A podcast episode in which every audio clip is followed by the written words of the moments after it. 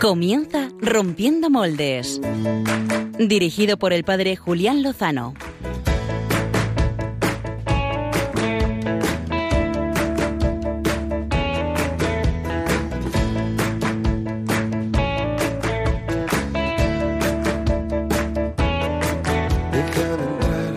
Donde estén tus sueños, donde tus anhelos se ponen al sol.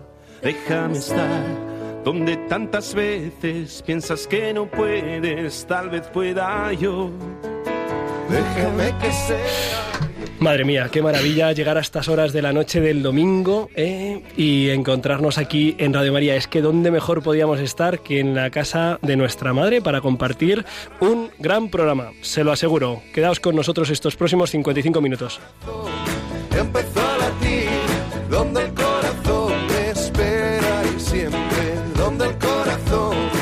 busca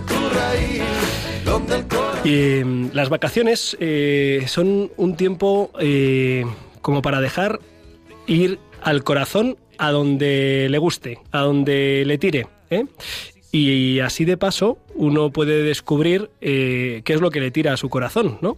Porque uno puede tener un planteamiento, unas ideas, ¿no? Pero luego llega y en cuanto tiene un rato libre, un tiempo disponible para él, ¿no? Porque toda nuestra vida es libre, pero ya, pero tú decides qué es lo que vas a hacer, cómo lo vas a hacer, cuándo lo vas a hacer, y entonces ves que dices, joder, madre mía, estoy, estoy esclavizado por el fútbol, por no hago más que ver partidos este fin de semana que ha empezado la liga, que no ha empezado mal, por cierto. Bueno, solo sé los resultados del viernes y de ayer hasta media tarde, y con esos me han valido. Total, que, que eh, miremos a ver dónde nos lleva el corazón. Es una buena señal que estéis al otro lado de, del mm, transistor, de la radio, de la web, donde estéis escuchando o viendo eh, Rompiendo Moldes, porque eso significa que el corazón os lleva a sintonizar con las cosas del Señor, que vienen siempre de la mano de María, y que intuís que, bueno, que esta noche algo habrá aquí que tenga el Señor para nosotros. Em, Sabéis, eh, porque están en todos los medios de comunicación nacionales, el, drama de, este barco, el Open Arms, con no sé cuántos eh, inmigrantes pues eh, rescatados. Eh, una situación delicada. Yo no estoy a, en la última, a la última informativamente hablando, pero sí que están eh, pues buscando un, muelle para ellos, un puerto para ellos, y, que esperemos que pronto puedan encontrarlo. ¿no? Es un tema complejo, es un tema difícil. Bueno, desde luego el dar asistencia eh, a una situación tan desesperada como esta, pues es un deber, es un deber humano y es un deber cristiano y esperemos que puedan llegar a buen puerto, nunca mejor dicho. Hoy tengo con, conmigo, tenemos con nosotros aquí esta noche en Rompiendo Moldes en Radio María a un, a un joven guineano, Jan Culio. Muy buenas noches, Jan, ¿cómo estás? Hola, padre. Muy bien, estoy. Estás muy bien, ¿verdad? Muy bien. Sí, es, es, un buen sitio para estar y estamos contentos. Eh, Jan es, es, un joven eh, guineano, eh, 24 años, eh, que le he invitado a que hoy, en este contexto en el que se habla de inmigración, de refugiados, de crisis humanitaria, de tantas y tantas historias, me parece interesante que conozcamos eh, historias de personas, ¿no? Historias con carne, si queréis, para que no sea un debate mm, a nivel eh, teórico, ¿no? Ideológico. Bueno, eh, si queréis, eh, os quedáis con nosotros eh, estos próximos minutos y, Jan nos cuenta un poco eh, pues su historia, que es dig digna de, ser conocida. Y también así podéis conocer las dos magníficas, fantásticas e insuperables secciones que Javier Hidalgo y Álvaro González nos han preparado. Muy buenas noches. ¿Qué tal estáis? Hello. ¡Eh! ¡Eh! ¿Y esos quiénes son? Pachi y Julián, pero bueno, por hacer un poco la broma, para despertar a los oyentes. Buenas noches, Julián. Y Jan, buenas noches a todos. Mm, ¿Qué, ¿Qué, nos traéis? ¿Qué pues nos traéis? venga, Baruki. Buenas noches, Julián Lozano, que ¿Qué? yo no me había metido Eso, que no te había todavía, metido. no había Pues saludado. Qué alegría. Estaba qué, regulando nuestros micrófonos. Qué alegría escucharte y verte aquí en vivo y en directo. En el, en el Facebook no se nos ve. Justo tenemos No, puesta la cámara no. que no se nos ve. No. Oye, pero bueno, no pasa nada. Pero sí, ¿quién la ha puesto? No, es que Nosotros. No, estos que- son cosas técnicas que, Vale, vale. que a lo mejor aburrimos a la gente. Necesitamos una cosa para que se nos vea y no la tenemos, así que no pasa nada. Bueno, pues nada, saludos a, a mamá y a papá desde aquí, de Javi Dialgo y Álvaro González, que nos traen música y el rompemoldes de la semana. A ver, Sí. eh, dadnos algún adelanto así, como un poquito para coger gustillo. Yo es que os puedo contar lo más alucinante de, de mi cantante de hoy, que es que es muy alucinante. A ver, cuéntanos. Porque hace cosa de un año empezó a hacer transmisiones en vivo en Facebook, como hacemos nosotros, Ajá. rezando el rosario. Mm. Al principio, pues entraba solo su familia, Sí. Pero esta muchacha ahora tiene 70.000 seguidores en Facebook. Muy y bien. cada semana, cada día que diga, puntualmente acude a las 10 de la noche a rezar el rosario en directo y está arrasando. El rosario es un filón. En- intuyo que no es que cante el rosario y por eso nos la traes, sino que además eh, canta, tiene canciones, Además ¿no? canta, por supuesto, Muy bien, es. muy bien, muy bien. El, el rosario es un filón, ¿eh? De verdad. Sí, sí. Como decía un amigo mío cura, lo de rezar el rosario tiene que ser verdadero de verdad, porque en las apariciones de la Virgen María, tanto en las verdaderas como en las falsas, eh, lo pide, ¿sabes? Pues Tanto en las falsas. vamos a rezarlo, sí. Sí, sí, sí, es un filón. Esta, esta noche, esta tarde lo hemos rezado, ¿verdad, Jan? Sí. Sí, sí, ahí en la furgoneta. Eh, Javier Hidalgo. Julián Lozano, yo te Eh, tengo que decir muchas cosas, como siempre. Cuenta, cuéntanos. ¿Por dónde empiezo? estoy- Empiezo por las redes sociales, por lo que te quiero traer, por a, a ti y a todos los Hombre, oyentes. yo creo que lo primero, lo primero es darnos una primera Una pista, pista. del rompemoldes Vale, de esta, la semana. Esta va a ser muy básica, ¿vale? Venga, Eh, pero el de, el de hoy sí se puede adivinar. Venga. Este tío es muy grande. Pero no es que sea muy grande en plan, jo, qué majo, eh. Qué tío- que- qué que- tío más grande. que- es que es muy grande. O sea, es un hombre muy grande. Y también Bueno. es muy grande como persona, ¿eh? vale, las dos cosas. Es muy básica, pero bueno. Vale, ya- con, con esa pista No, con esta va a ser un poco nos difícil. quedamos más o menos como con 600 millones de personas. Sí, ¿no? Claro, Sí, pero la bueno, media de poco a poco, poco Bueno, a poco, ¿eh? Y, y lo típico de siempre, ¿no? Que nos podéis por las redes sociales, Por eh, favor, por por favor, favor. interactuar. Además, hoy tenemos todo abierto. Venga. Tenemos el Twitter, que ya sabéis que es arroba rompmoldes, R-O-M-P moldes, y ahí pues podéis hacer preguntas a Jan, que viene hoy aquí a contarnos su historia, o comentarios acerca del programa, de las secciones, lo que queráis. Y si hay tiempo, como siempre, pues lo sacaremos en el programa. También, si no tenéis Twitter, nos podéis escribir por el WhatsApp, que para eso lo que tenéis que hacer es abrir la aplicación de los contactos del WhatsApp, eh, del móvil, perdón, y guardar el siguiente número. 668 594 383. Lo repito. 668 594 383. Bueno, guardáis este número como Rompiendo Moldes, Radio María, como queráis, o esa la aplicación de WhatsApp y ahí ya nos podéis escribir, pues igual, preguntas o comentarios acerca del programa y también nos podéis escribir pues por correo electrónico, que además hoy tenemos uno que lo leeremos después y que es muy bonito. El correo es rompiendomoldes arroba radiomaria.es o si sois más tradicionales, eh, por correo postal nos podéis escribir eh, a, a Radio María, escribís a eh, pla- eh, Paseo de Lanceros número 2, eh, 28024, Cuatro Vientos, primera planta, y pues nos llegará la cartita que la recibiremos con mucho cariño. Ya se acaba el programa, ¿no? Después de pedir todas las formas de escribir. Toda la documentación, pues aquí Muy bien. ya la Como no, como no nos escribáis, no nos digáis un comentario, ¿no? Una- alguna cosilla después de este esfuerzo de Javier Hidalgo, por favor, eh, mandarnos un twist, un, Y, y el un Facebook, post. que se me ha olvidado el Facebook. Ah, el Facebook. Está el directo de Facebook hoy disponible, también os podéis meter por Facebook, buscáis Radio María, la cuenta de Radio María España en Facebook, y veis el vídeo en directo que estamos ahí. Estipendio. Pues eh, nada, vamos a darle duro al tema. Dale duro.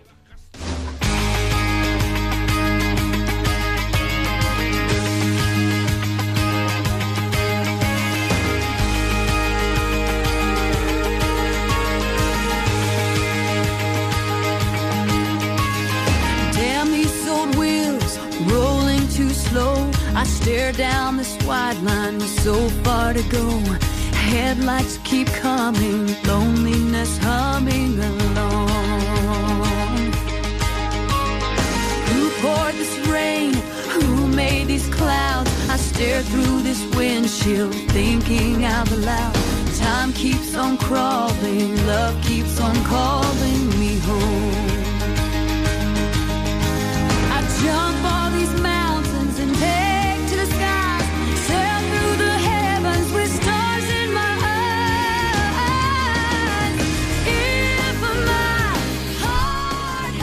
Pido especialmente a los jóvenes que no caigan en las redes de quienes quieren enfrentarlos a otros jóvenes que llegan a sus países, haciéndolos ver como seres peligrosos y como si no tuvieran la misma inalienable dignidad de todo ser humano. Número 94 de la carta preciosa que el Papa Francisco ha regalado a los jóvenes y a toda la Iglesia, que se titula Christus Vivit y que aunque hoy no vaya a ser el tema de nuestro programa, que no descartamos que algún día linquemos el diente, aunque ya haya sido publicada hace unos meses, empieza así, que es una maravilla. Vive Cristo, esperanza nuestra, y Él es la más hermosa juventud de este mundo. Todo lo que Él toca se vuelve joven, se hace nuevo, se llena de vida. Entonces, las primeras palabras que quiero dirigir a cada uno de los jóvenes cristianos son, Él vive y te quiere vivo. ¿Sabías que esto te lo había escrito a ti el Papa Francisco, Gian Julio? No lo sabía. No lo de sabías. entenderlo. Pero es de este año, ¿no? Es de hace dos meses escasos, me Ah. parece. Y como decían, el número 94 ha pedido especialmente a los jóvenes que no caigan en las redes de quienes quieren enfrentarlos a otros jóvenes que llegan de, a sus países, haciéndolos ver como seres peligrosos y como si no tuvieran la misma inalienable dignidad de todo ser humano. El, el tema de la, de la crisis migratoria, estos grandes movimientos, miles, cientos de miles, millones de personas, es un tema muy complejo. Me atrevo a decir así, para empezar, eh, que nadie debería verse obligado a dejar su tierra, su querida tierra. ¿eh? Es raro ¿eh? que la gente no, no ame la tierra que le ha visto nacer, que le ha visto crecer, pero es, es, un tema realmente muy complejo. El Papa Francisco nos está insistiendo muchísimo, quizá porque desde su atalaya, desde la cabeza de la Iglesia, conoce muy bien la situación de un mundo, de un mundo herido, mmm, de un mundo difícil con tantísimos intereses, ¿no? Por eso quería, pues, esta noche, eh, pues, que Jan nos contara un poco, pues, eh, su historia, ¿no? Eh, para que conozcamos, ¿no? Para que no nos quedemos en planteamientos rígidos, teóricos, ideológicos que a veces cuadran muy bien, pero que son poco humanos y tampoco nada cristianos, ¿no? Y, que encontremos, ¿no? Que encontremos la, las formas, ¿no? De, de mirar a, a, las personas, de mirar nuestro mundo, nuestros mm, países vecinos, nuestra propia tierra, ¿no? nuestra propia historia, en fin, muchas cosas. Jan, eh, tú tienes 25 años. 24 años. 24, me lo has, me lo has dicho. Eh, cuidado, eh, cuidado, que lo cumple dentro de unos meses, a ver qué, a ver qué pasa aquí.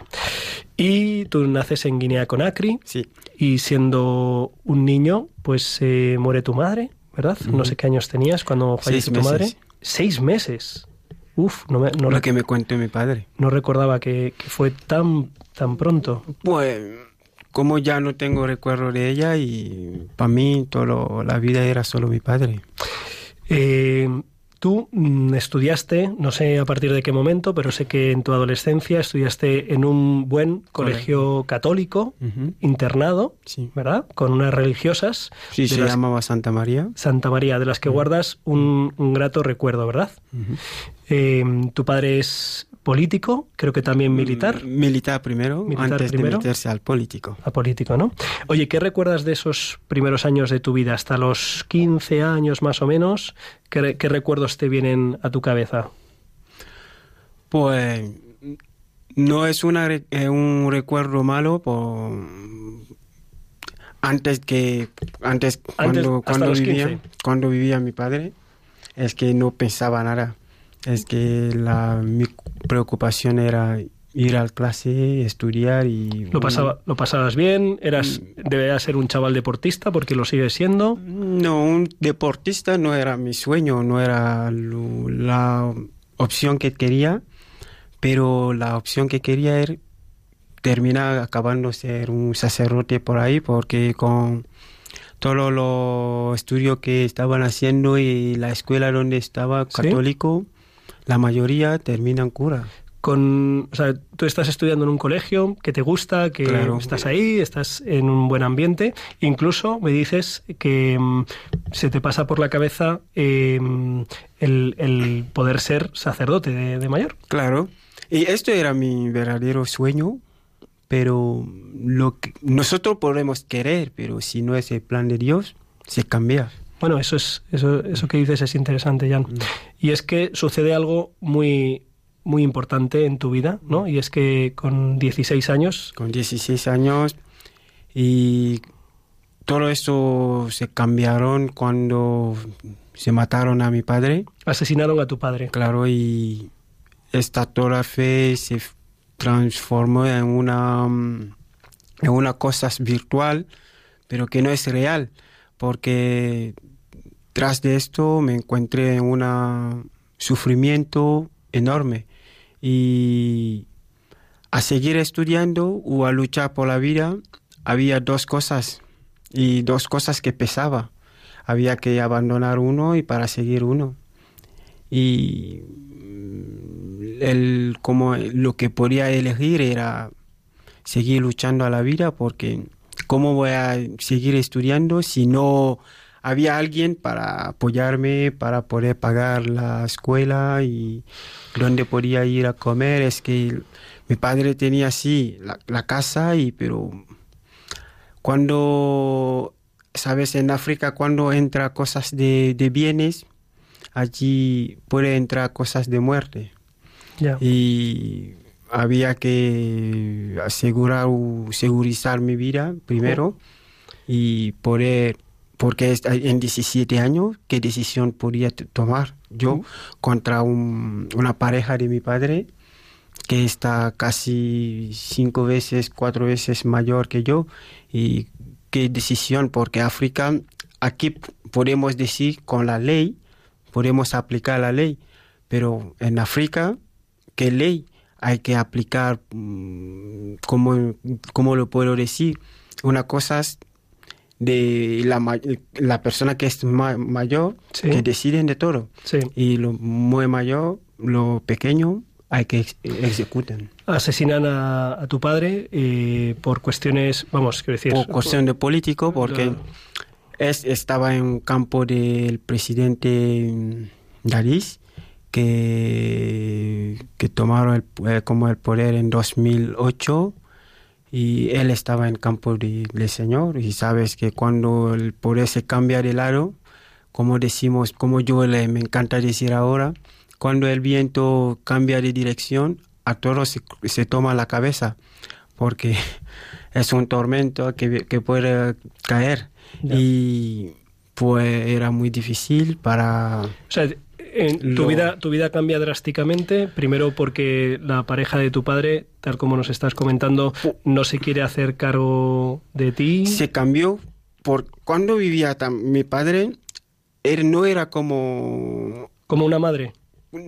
porque entre no pero no me trataba como su hijo es hay que decírselo pero yo la yo siempre la traté como una madre porque la pareja de tu padre obligatoriamente hay que respetarla por tu padre.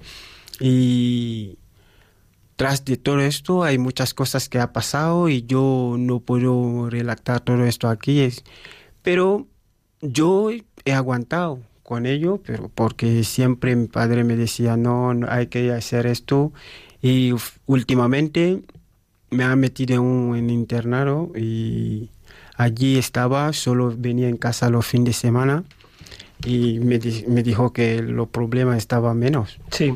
pero a la muerte de mi padre ya todo se ha cambiado porque quién iba a pagar Ah, tenía tíos al lado de mi madre pero que tenían dinero y que no quiero ya de momento si no es por la fe cristiana yo puedo decir que no no quiero verle Ya. Y de momento ellos saben que yo vivo en un sitio, pero como nunca he hablado con ellos, pues la vida para mí es una manera de securizar mi vida. Ahí te das cuenta de que tienes que buscarte la La vida, vida tienes y- que poner en, en seguro, eh, tienes que poner seguridad en tu vida porque tienes el riesgo, por un lado, de los que han asesinado a tu padre, por otro lado, eh, falta esa, ese apoyo familiar.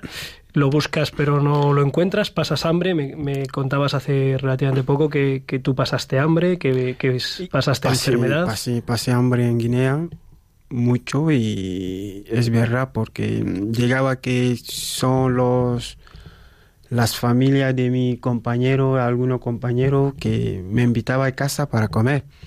Y tras de todo esto, he regresado un poco en- al pueblo para, para ver si la vida del pueblo puedo acudir un poco, eh, quitar un poco el sufrimiento que llevaba, pero he visto que la vida del pueblo no es parecida a la vida de, de la ciudad.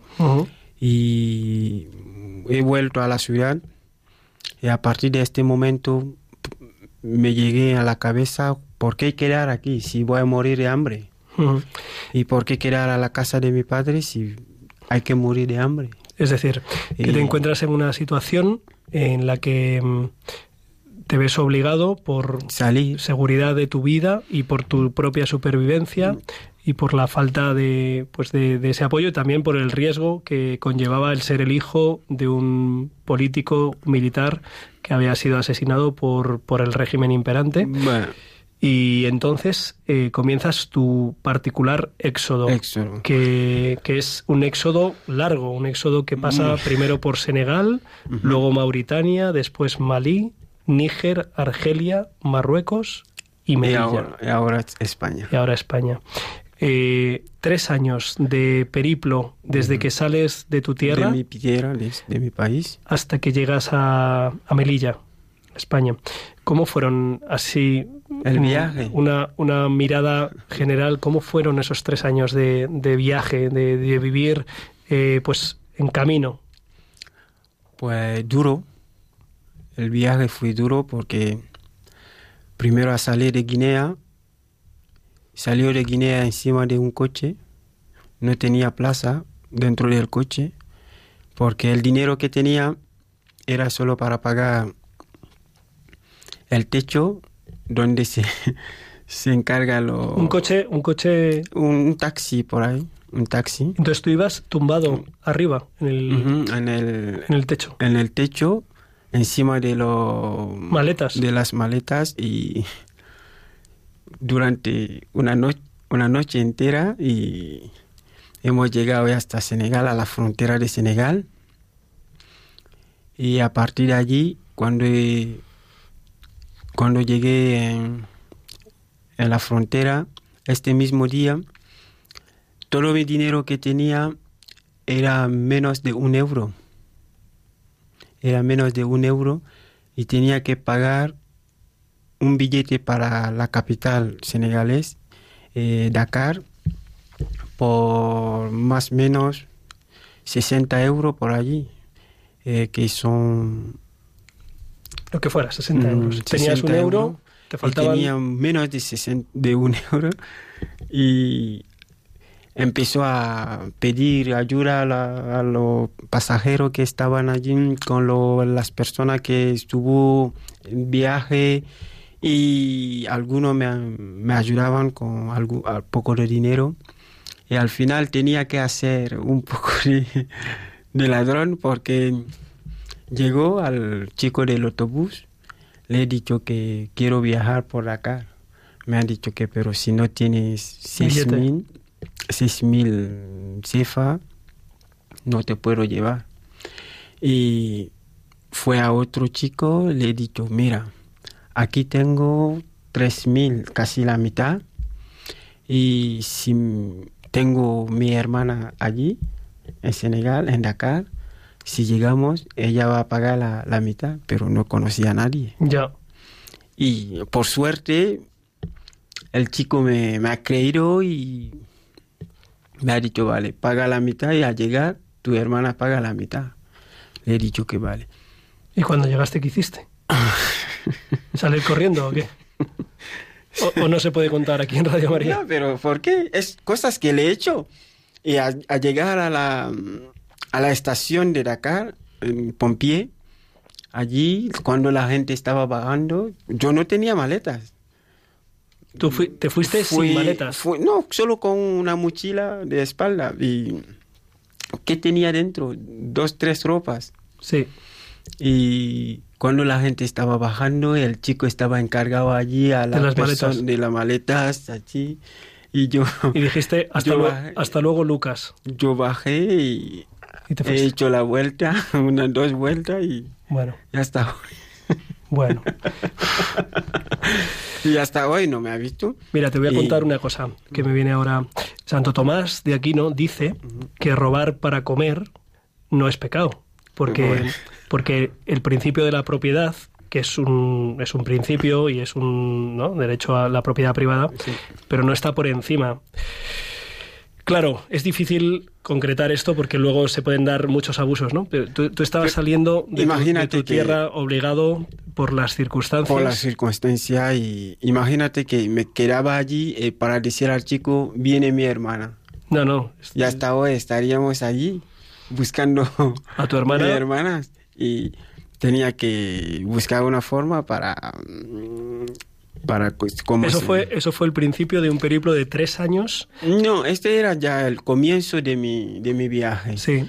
Y en Senegal estuvo allí seis meses y durante los seis meses he conocido a un amigo, otro amigo que ahora está en Alemania y allí él me decía pues nosotros queremos ir en Mauritania porque la gente nos dice ahí hay trabajo pero le he dicho que pues yo aquí trabajaba como peón de obra y nos hemos salido juntos. Espera, que te, vamos a dar un salto, porque, claro, contar tres años así eh, daría solo eso para, Claro, hemos para, llegado. un, para un programa.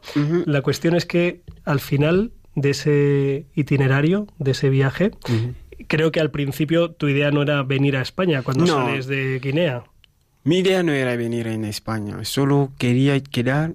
Si, por ejemplo, eh, habías encontrado un buen lugar, Un lugar para vivir, para vivir en Senegal, Sí. estaría allí viviendo, pero no lo encontraste y entonces Y allí- fuiste caminando, caminando, ava- avanzando. siguiendo. Claro, con lo que me pedían los amigos, hay que eh, seguir avanzando y nos íbamos. Bien, y hasta llegar en Mauritania, luego bajar por Malí y luego Níger, pasando por Tamaracet y hasta Algeria y, y luego Marruecos. y luego Marruecos.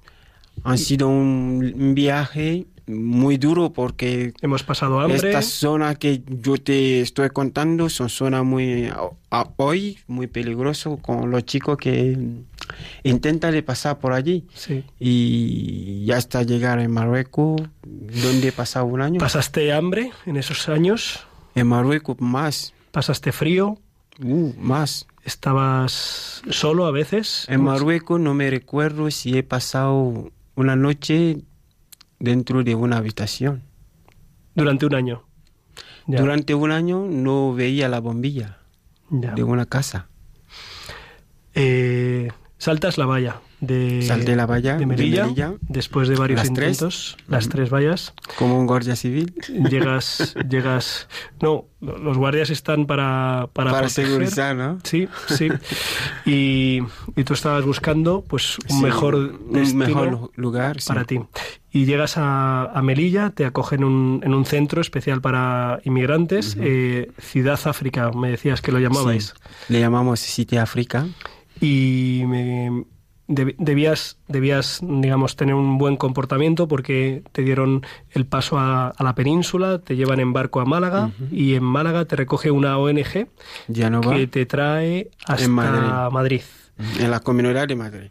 en la Comunidad de Madrid, donde empiezas a ayudar, a trabajar, eh, a aprender español, que lo has aprendido muy bien. ¿eh? Poquito. Te, te- bueno, lo suficiente como para que te entrevisten en una radio y que la gente te entienda, macho. Eso tiene, tiene mérito, Jan. Y después el, el Centro Español de Ayuda al Refugiado, el CEAR, El CEAR. eh, porque tú eres solicitante de, De asilo. de asilo. Era. Eras. Eh, pues eh, también te acoge durante seis meses, te da formación, como también te dieron formación esta ONG. Eh, ¿Cómo se llamaba la primera ONG? Eh, Dianova. Dianova. Y después el CEAR. Y en un momento determinado, cuando se acaba o se va acabando esa ayuda del CEAR, eh, entra en tu vida eh, CESAL. CESAL, ONG. la ONG CESAL, y en concreto un hombre llamado Fernando. Fernando. Morán. Fernando Morán, al que no tengo el gusto de conocer, pero estoy deseándolo. Y al que saludamos desde aquí, que no sé si nos estará oyendo, pero bueno, si no, le diremos que hemos hablado de él. Eh, ¿Qué supone para ti eh, Cesal y Fernando? Pues para mí CESAL, primero Fernando, es como, para mí como un padre. Porque todos los problemas que tengo aquí, lo primero a contar, a contar es, es Fernando. Antes de decir a una persona que tengo, tengo esto, quiero esto, creo que es él lo, lo primero a tener la noticia. Antes que me diga así, puedo hacer así. O sea que es un- una persona de total confianza para ti. claro. Y, y empiezas a vivir en un piso de esta De ONG, esta ONG que está vinculada, vamos, eh, digámoslo así, a Comunión y Liberación, este movimiento católico tan hermoso.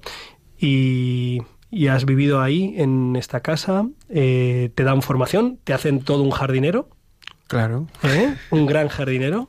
Me dan formación, me dan lugar, me dan comida y todo.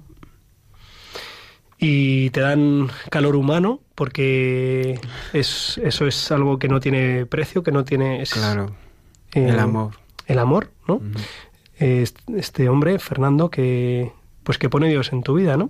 Y, y después eh, llegas a una, una institución católica de la diócesis de Getafe, no vamos a decir cuál, eh, que queremos mucho, tú y yo, donde llevas ejerciendo Claro. es el seminario mayor de Getafe.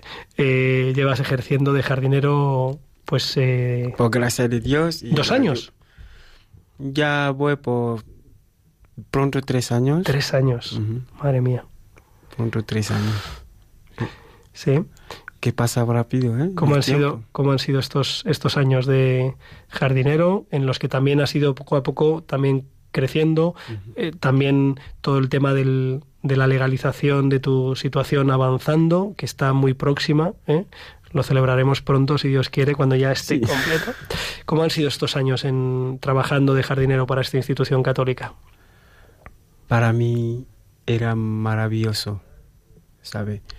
Maravilloso es trabajar con gente que tiene una creencia en Dios y maravilloso porque estaba en un sitio donde estoy tengo alrededor la gente que, que tenga piedad y que tenga piedad de Dios y que enseña el amor.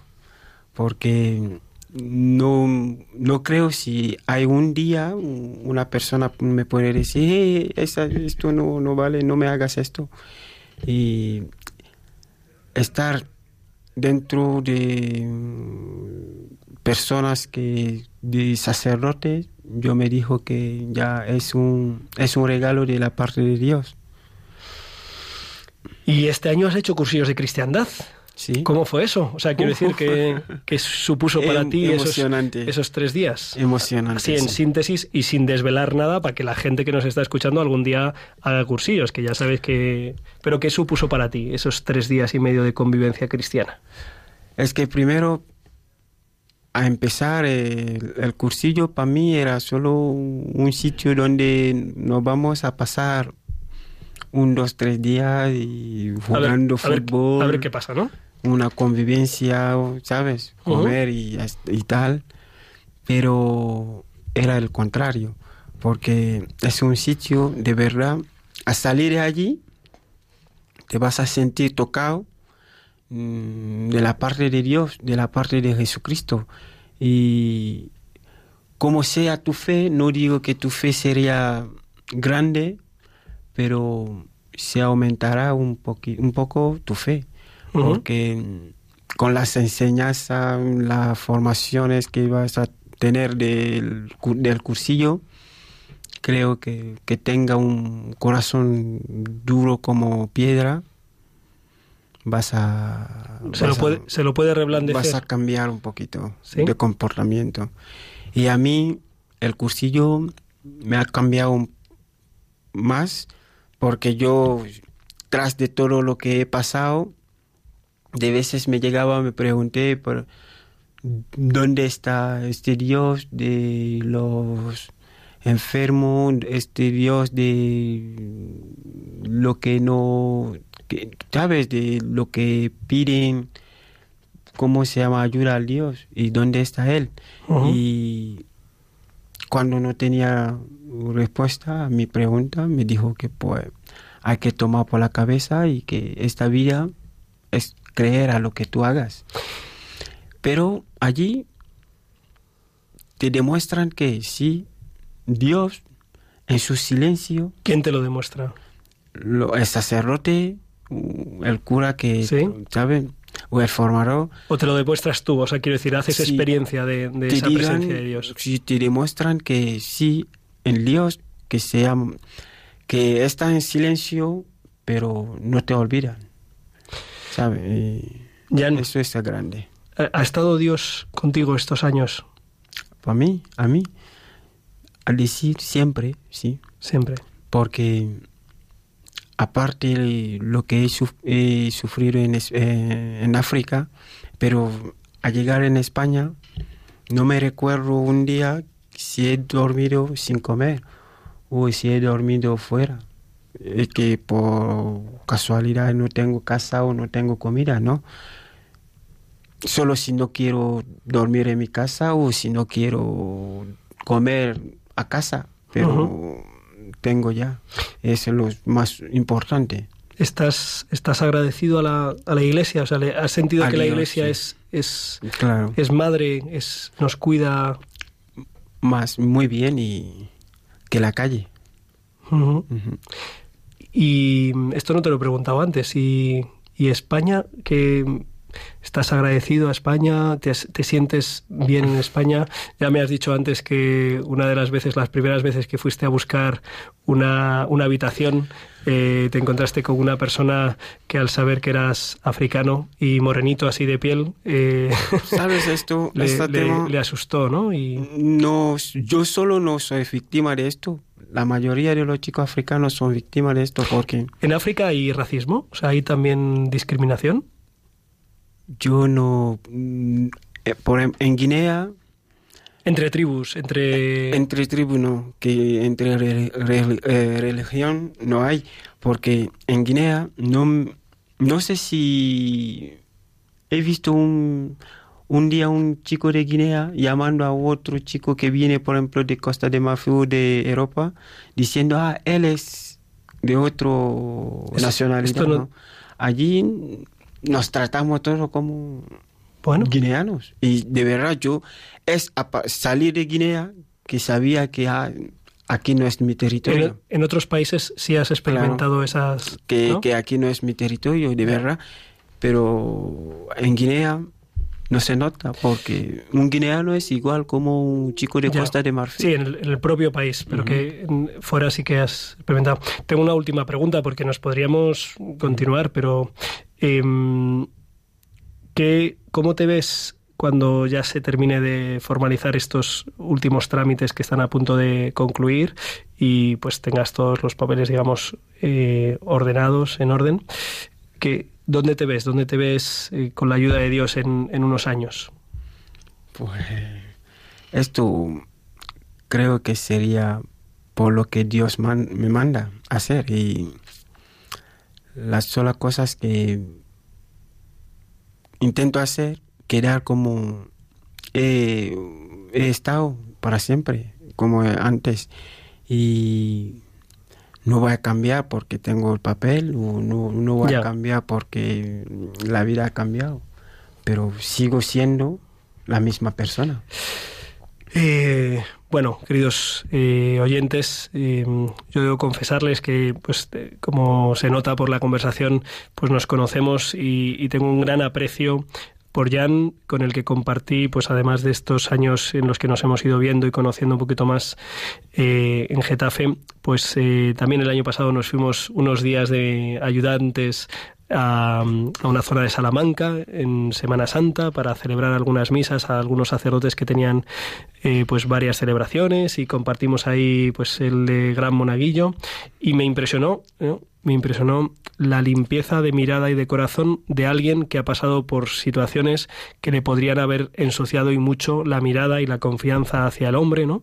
El asesinato de, de su padre, el, el tener que, salir para salvar la vida, ¿no? El tener que, pues, los sufrimientos de esos tres años, pues, algún día los escribirá o yo qué sé. Y, y tener esa mm, grandeza y sí, de corazón y también esa fe sencilla que estaba ahí sembrada.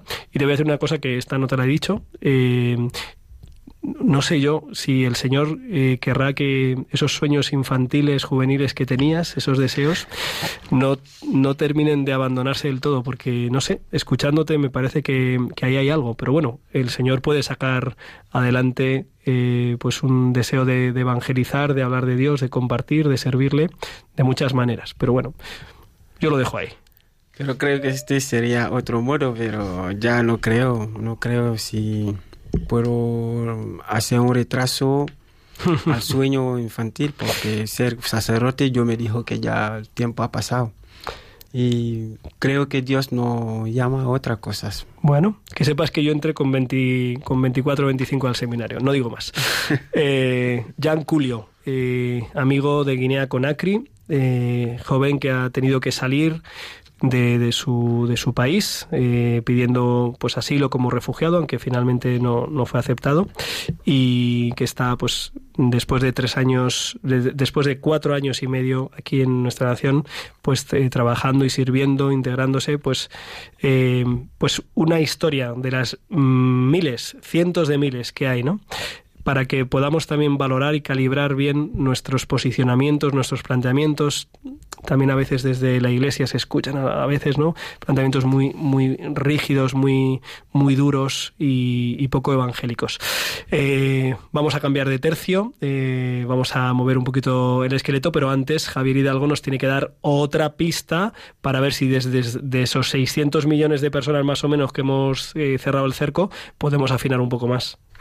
Pues sí, ¿no? Porque, bueno, te diré, eh, por Facebook está la cosa que se sale. Agradecen mucho a, a Jan su testimonio. Os saluda Estefanía, que ha estado con vosotros este fin de semana.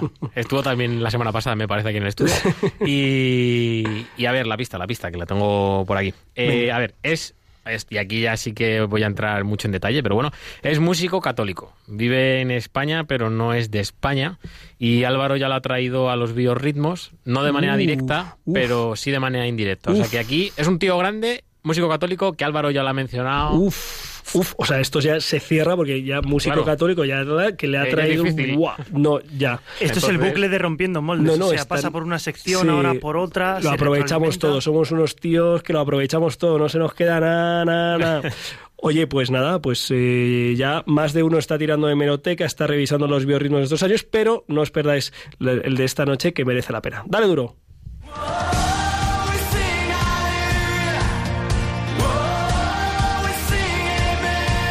Biorritmos con Álvaro González.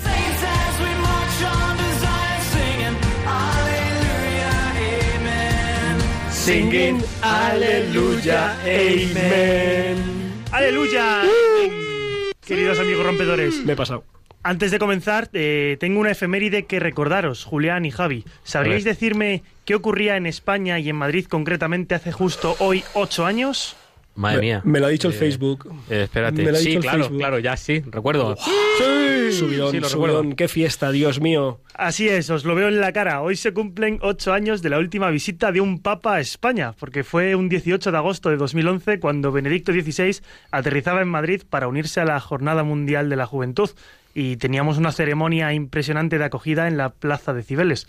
Eh, ¿Lo recordáis? Qué ¿Cómo gran, estabais? qué gran plaza Claro sí. con, con la séptima copa. Ah, no, no, no, perdona, que me, me he equivocado. La séptima, la, la decimotercera, dirás. No, no, no, me, me he equivocado. Que sí, sí, mo- monumental. Aquello fue monumental y tengo que revisar los vídeos de, de aquellos de aquel evento porque fue, fue la, la historia de nuestra Nos dejó huella a todos. Pero hoy os traigo... ah, Por, por- por cierto, que hablando de, de Benedicto XVI, saludos desde aquí a Pachi Bronchalo y Clara Fernández, que no, que pueden estar con Está- nosotros, que están... Sí, sí, no sé por qué me ha venido, a lo mejor es que Pachi, eh, a lo mejor apunta maneras. Sí, ¿no? Sigue, Ya por Se favor. le va a caer el, el sonido rojo.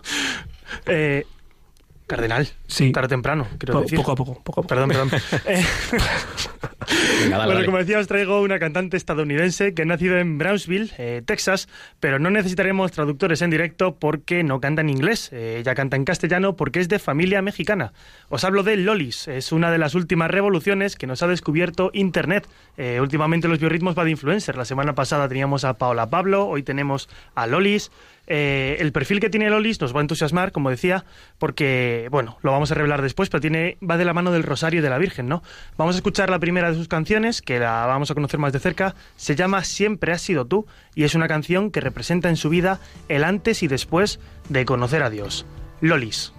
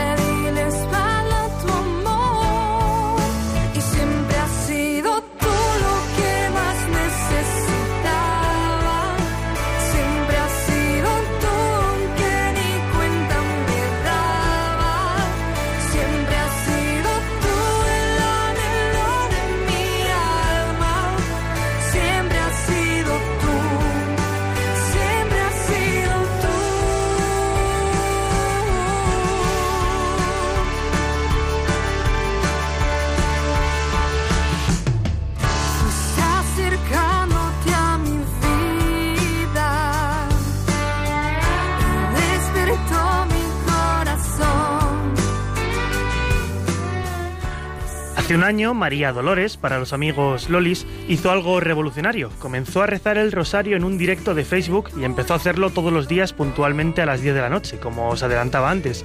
Lo que nació con 10 espectadores ha crecido exponencialmente y ya acumula 70.000 seguidores que se unen a su oración diaria a través de Internet. Yo sinceramente desconozco si hay algún fenómeno viral comparable a esto, pero me parece impresionante. Ella lo explica con mucha humildad con estas palabras. Esta misión ha sido una gran bendición en mi vida.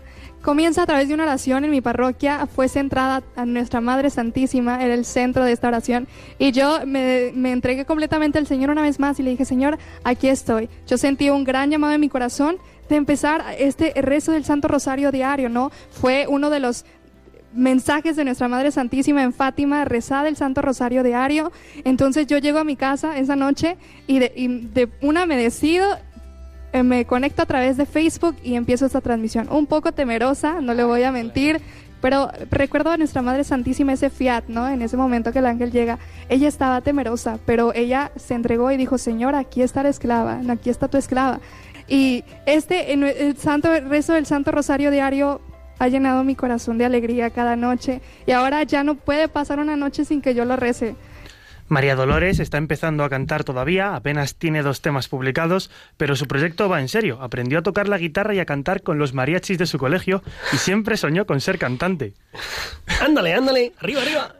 Siempre soñó con ser cantante y sus padres eh, la llevaban a todas las audiciones, casting y concursos posibles, aunque nunca logró dar un golpe en la mesa, como a veces damos nosotros aquí en el estudio, y entrar por la puerta grande. En medio de todas esas decepciones, eh, siendo ella católica de misa dominical, le invitaron a participar en el coro de la parroquia y no tardaría en darse cuenta de que tenía que dedicar su música a Dios. Lolis se convirtió en un momento de duras dificultades para su familia, pero la obra de Dios en su vida le llevó a retomar con más intensidad su fe a todos ellos. De hecho, antes de las retransmisiones diarias del Rosario, estuvo dos meses sintiendo esa llamada hasta que se decidió a responder. Del mismo modo, su entrega musical al Señor es total porque va acompañada de una licenciatura en teología que la va formando y va tomando forma, forma poco a poco forma en su corazón. Eh, de momento, pues solo tenemos dos temas de Lolis, pero seguimos muy pendientes de ella. Podéis escucharla y seguirla en Facebook, uniros a su oración del Rosario, también en Spotify y en YouTube, y ahí es donde tiene, esta, tiene publicada esta canción que la dedica a la Virgen. Se llama Bendita María. Bendita seas por siempre, María. Bendita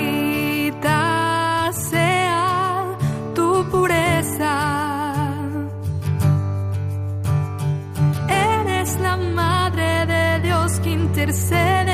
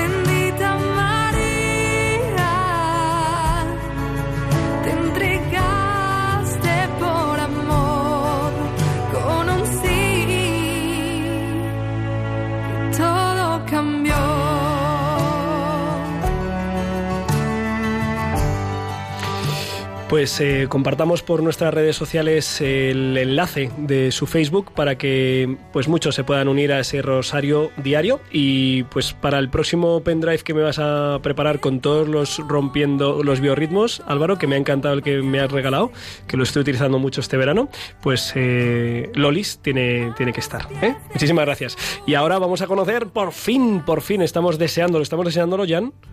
Sí. El rompeboldes de la semana.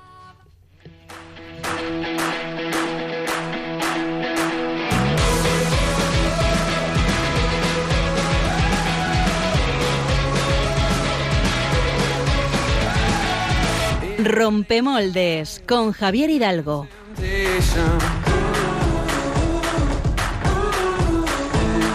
Bueno, a ver, venga, última pista. Eh, es un poco rebuscado, pero su apellido es parecido al fruto del que se saca el aceite, que es el aceite de... Aceituna. ¿De, ¿de qué? ¿De aceite Oli- de? oliva. Se parece a eso y su nombre se parece al de un niño que le gustaba mucho el pan y el vino, que se llamaba... Marcelino Panivino. Pues venga, ahí la- Marcelino Oliva. Marcelino Aceituna. Marcelino Oliva. No, es Marcelo Olima, que ya lo ha traído aquí eh, Baruki cuando habló el año pasado, me parece. si no, me fue hace unos meses. Eh, te corrijo, unos no meses. pasa nada, Javi. Bueno, pues trajo aquí una cosa que es de la que yo os voy a hablar ahora. ¿Qué ha hecho, qué ha hecho, qué ha hecho este hombre? Estoy bueno, bueno, pues te lo voy a contar. Marcelo, eh, Olima es un cantautor argentino que está afincado en Almería y que, bueno, que ya os comentaba que Álvaro lo trajo hace unos meses. ¿Por qué rescatamos a Marcelo como personaje rompedor? Marcelo y toda su familia se dedican a la evangelización en Almería y otras partes de España, incluso de Latinoamérica, por medio de la música, lo cual ya sería un gran motivo de personaje rompedor. Pero no se ha conformado con eso y ha querido dar un paso más. Rápidamente os pregunto, ¿cuántos festivales de música que os suenen se celebran en España a lo largo de todo el año? Estoy pez. Un diario español recogía en 2016 la cifra de 851 festivales. Madre Esto me mía. parece una salvajada. Pero hay tantos cantantes en España. Me los he perdido no todos. lo sé. Entre los más destacados están el Mad Cool de Madrid, el Sonar de Barcelona, el Arena South de Valencia, que son festivales muy famosos. Y pero dudo bastante que en esta lista entre eh, el festival del que os vengo a hablar, el multifestival Laudato Si, que se celebra en Almería y que ofrece el mejor repertorio de música católica nacional e internacional. Y detrás de este festival está el ardor evangelizador de Marcelo y su buen amigo, el sacerdote Antonio Cobo. Ole, el, el ole multi-. Ole. El multifestival Laudato Si nace fruto de la buena experiencia que Antonio tuvo, Antonio el sacerdote, tuvo al organizar un concierto cerca de la playa con música católica. La acogida fue muy buena y junto con Marcelo decidieron ir más allá. Al año siguiente se decidió invitar a más músicos, incluso aumentar el número de días, todo un fin de semana de música católica. Ya el año pasado el festival ocupó cuatro días completos y Marcelo sueña con poder tener toda una semana de música católica en la playa. Y ojo, porque hablamos de artistas de nombre dentro de la industria de la música católica. Atenas Bénica eh, vino el año pasado y este año eh, la estrella, por decirlo de alguna manera, que la estrella siempre en este festival pues era el señor, pero bueno, el invitado, el, el invitado especial ha sido la dominicana Katie Márquez, que también nos ha traído Álvaro a Rompiendo Moldes. Lo iba a decir Eh, yo, cuña publicitaria de ¿eh? biorritmos. Y que ha puesto el acento internacional. También autores del ámbito nacional y que aquí en la casa conocemos, como son Jesús Cabello, Grillex, eh, José Ibáñez, Mabelé. ¿Os suena a Sofía Ruisco, la joven que reivindicaba por medio de un vídeo en YouTube la importancia de los estudios de las humanidades y que Clara Fernández nos trajo al plan B? Sí. Eh, pues también ha ido este año y se ha estrenado como músico. ¿Cómo? Eh, ¿Y qué digo festival? Multifestival, porque no solo música, también talleres de formación para músicos, charlas, momentos de oración, incluso actividades para los niños. Y es que está el Laudato Si Festival Kids. Eh, la edición de este año comenzaba este jueves pasado, el 15, y terminaba hoy mismo a las 4 con la última actividad. Esperamos pronto recibir este feedback con las primeras impresiones de cómo ha ido este año. Es por esto que Marcelo merece una mención especial, por haberse atrevido como profesional, como padre y esposo que es, que también tiene que cuidar una familia, y como laico cristiano, dedicando más que su tiempo, su vida a la causa de Jesús, por este hermoso medio que es la música. Tarea que le ha llevado también a organizar un festival de música católica que reúne a gente de todos los sitios de España e incluso de otros países, con motivo que va más allá de la propia música y que, como el propio nombre indica, no es otra cosa que alabar a Dios. Una última llamada de atención. Jesús no hacía las cosas a lo cutre y no nos llama a eso. Me explico. De los pocos trozos de pan y pescado que tenía, no sacó unos pocos más para invitar a, unos cuantos que hubiera allí, sino que los multiplicó hasta que se saciaron, e incluso sobraron para repetir si se quería. Jesús no solo satisface, Jesús desborda. Es decir, tenemos que currarnos más la música católica en español y tenemos buenos referentes para hacerlo. Hay que dar un paso al frente, ser profesionales, tanto en la música como en la vida de fe. Gracias, Marcelo, por dar tu vida a una causa tan noble, tan hermosa y tan necesaria como es la música y gracias por el multifestival de Laudato Si. Madre mía, eh, qué maravilla. Pues se lo tendremos que mandar a este hombre, felicitarle con todos los honores y mandarle el premio físico de rompedor Sí, ¿no? de, de- de la El semana. físico. Sí, sí, sí. Oye, y espero que el año que viene uno que yo me sé, que se llama Javi Hidalgo, pueda Sí, ir ahí eh, a darlo a darlo todo. Eh, no sé si nos queda tiempo, nos queda tiempo para... Lo rasco, si me dejas lo rasco. Venga, Nos rasca han enviado un correo para muy ese bonito me correo electrónico tan bonito que nos han mandado. Es una seguidora, Asunción Herrero, una seguidora del programa, que nos habla de una historia de un pueblecito de Francia cerca de Toulouse. Hay una señora que se llama Luis y que se ha encargado de abrir y cerrar la iglesia del pueblo desde hace un tiempo. Vive en el campo y vive a varios kilómetros de la parroquia. Abre por la mañana y cierra por la noche. A veces está en la cama y se acuerda de que no cerró y se levanta corriendo eh, y va del pueblo a cerrar la iglesia. Esto lo lleva haciendo desde hace muchos años, desde que la Virgen de Lourdes curó a su nieto siendo niño de un cáncer. Ahora este niño ya es adulto. Pocas personas eh, comprenden lo fiel que ella es al Señor. Es la que limpia la iglesia de forma gratuita, trae las flores, hace un bien enorme a las personas que están de paso, turistas y católicos, que pueden disfrutar de estar con el Señor. Siempre han querido dar a conocer esta historia. Esta es una rompemoldes de las periferias, ¿no, Julián? Pues lo mismo, lo mismo tenemos que darle el premio próximamente. ¿eh? Sí, sí. Oye, me ha encantado. Gracias por sintetizarlo también, Javi Hidalgo. Tam- gracias por el rompemoldes de la semana. Eh, gracias a Álvaro González por los biorritmos y por el control, que ya se me olvida, lo tengo tan interiorizado. El magnífico control. Eh, gracias a Jan Culio, que nos ha acompañado esta noche aquí en Radio María. Muchas gracias, padre, para invitarme. Es, es un honor y una alegría. Eh, sigan en Radio María la aventura de la fe. Ahora, a continuación, en tres minutillos, la semana que viene, Armando Lío. Eh, nosotros lo hemos armado esta semana y nos veremos en 15 días. Muchas gracias, Señor. Muchas gracias, María, por regalarnos tanto. Eh, no os olvidéis, queridos amigos, que con el Señor seguro lo mejor está por llegar.